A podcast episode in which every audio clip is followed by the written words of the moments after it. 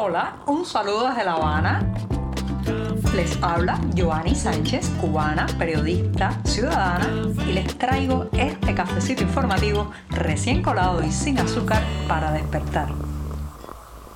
La semana informativa vuelve a comenzar. Estoy en este lunes, una jornada que ha amanecido con algunas nubes muy húmeda y bastante cálida aquí en la capital cubana. Se ve que ya se acerca el verano, el caluroso verano cubano. Pero antes de comentarles las noticias de este 24 de abril de 2023, me voy a dar el tradicional sorbito de café sin una gota de azúcar.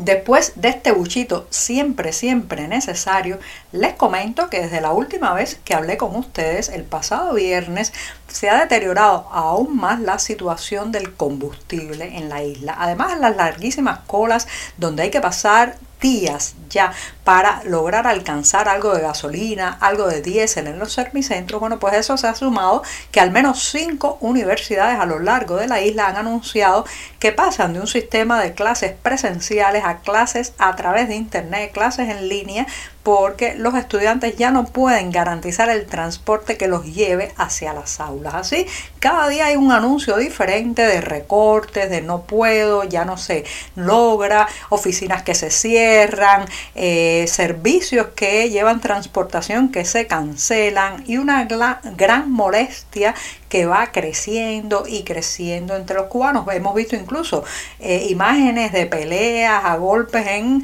alrededor de las gasolineras o servicentros, eh, de gente que ha tenido que dejar de trabajar porque su trabajo incluye utilizar un medio de transporte, ya sea para ir o como, eh, digamos, insumo principal de su labor. Bueno, pues a todo eso, señoras y señores, hay que sumarle que parece ser que para la represión y para la ideología no falta combustible, ¿no? No falta combustible porque además de los, las detenciones arbitrarias, los cercos alrededor de las casas de activistas y opositores, hay que agregar a todo eso que el régimen está preparando un baño de multitudes en las plazas principales de cada provincia, aquí en La Habana sería en alrededor de la Plaza de la Revolución para el primero de mayo, para el desfile del primero de mayo, que aunque a nivel internacional se celebra o se festeja como la fiesta de los trabajadores, un día de reivindicación y de exigencia, bueno, pues aquí ha sido domesticada la jornada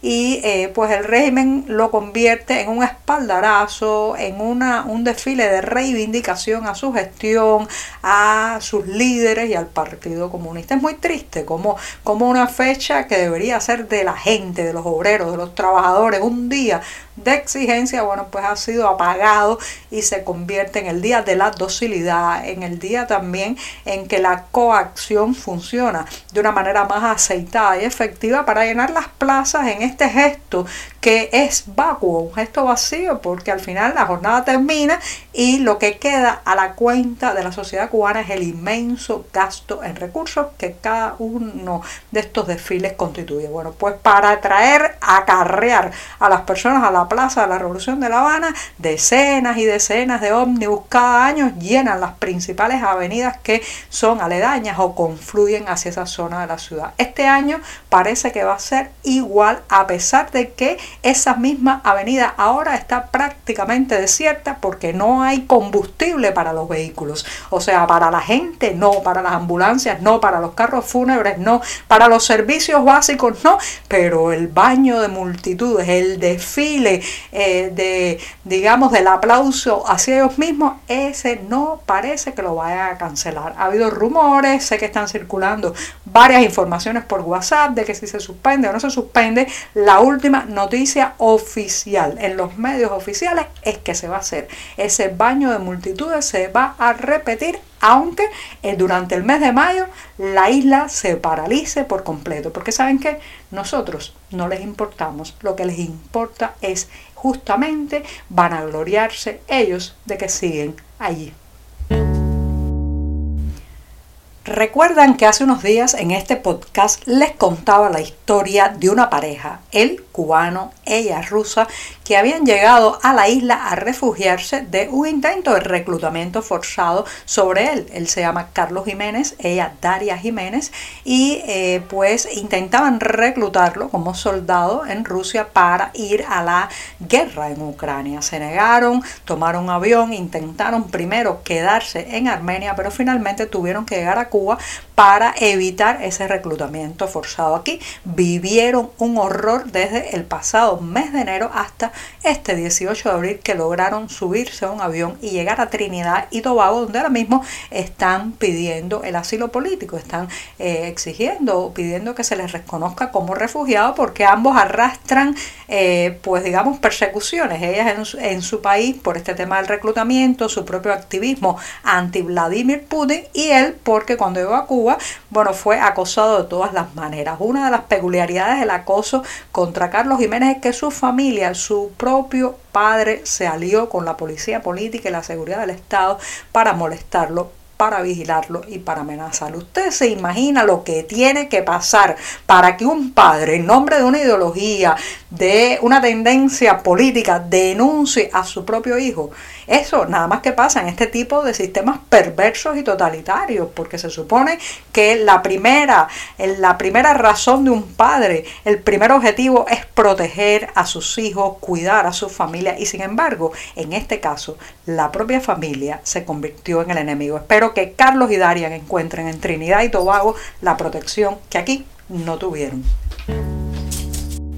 La ganadería cubana está de capa caída años y años, décadas y décadas que el sector ha sufrido diferentes golpes. Recuerden que la estatización forzada, la confiscación de tierras de los grandes propietarios de ganado, también eh, los eh, delirantes planes impulsados, impulsados por Fidel Castro, que se creyó durante mucho tiempo que era el ganadero en jefe e impuso en los campos cubanos maneras de hacer, cruces genéticos, estructuras de crianza que terminaron por arrasar con el sector ganadero. Bueno, todo eso hay que sumarle, señoras y señores, el hurto y sacrificio ilegal. Estamos viviendo tiempos en que los campesinos cubanos prácticamente no pueden dormir, tienen que vigilar a la vaca, la ternera, la chiva, la gallina y hasta los huevos que puso la gallina, porque el campo cubano se ha convertido en un lugar muy inseguro donde el vandalismo, el robo y el saqueo están a la orden del día. Para colmo, la falta de insumos impide